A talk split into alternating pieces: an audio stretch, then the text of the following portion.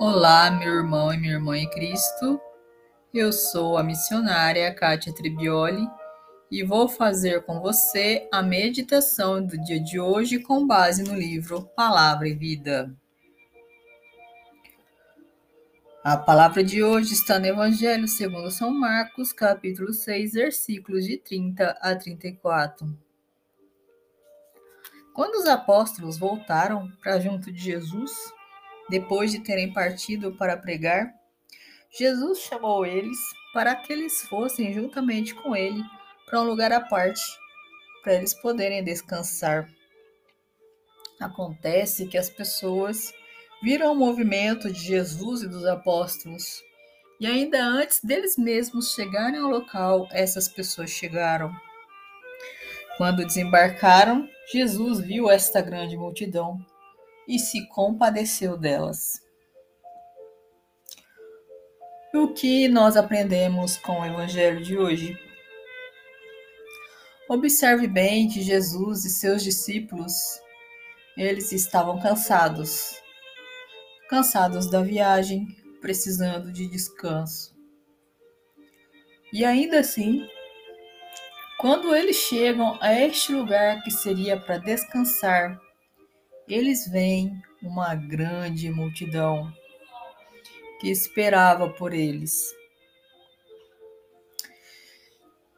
E o que eles fazem? Eles se compadecem dessas pessoas. E Jesus começa a pregar. Aqui nós aprendemos a exercer a nossa caridade com o nosso próximo.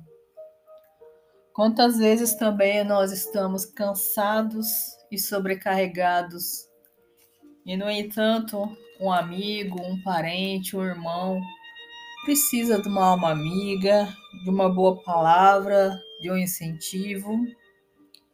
E como se diz, a gente guarda a nossa dor para a gente e vai auxiliar. É assim que nós devemos ser. É assim que nós praticamos corretamente o amor ao próximo, como Jesus nos ensinou. Amai uns aos outros como eu os amei. Então, meu irmão, minha irmã, a reflexão para o dia de hoje é: você tem se atentado, você tem prestado atenção naquilo que o seu próximo necessita de você? E às vezes esta pessoa pode ser o seu pai, sua mãe, um irmão, um filho. Não precisa ser uma pessoa distante. Um outro exemplo também é quando estamos indo à igreja e deixamos de servir alguém, de estender a mão para alguém, de fazer algo por esta pessoa no momento em que se está indo para a igreja. Ir para a igreja é muito bom, é muito importante. Mas se você não tem amor pelo próximo e não se importa em fazer por ele o que ele necessita, de que adianta você estar na igreja e dizer que é cristão e religioso?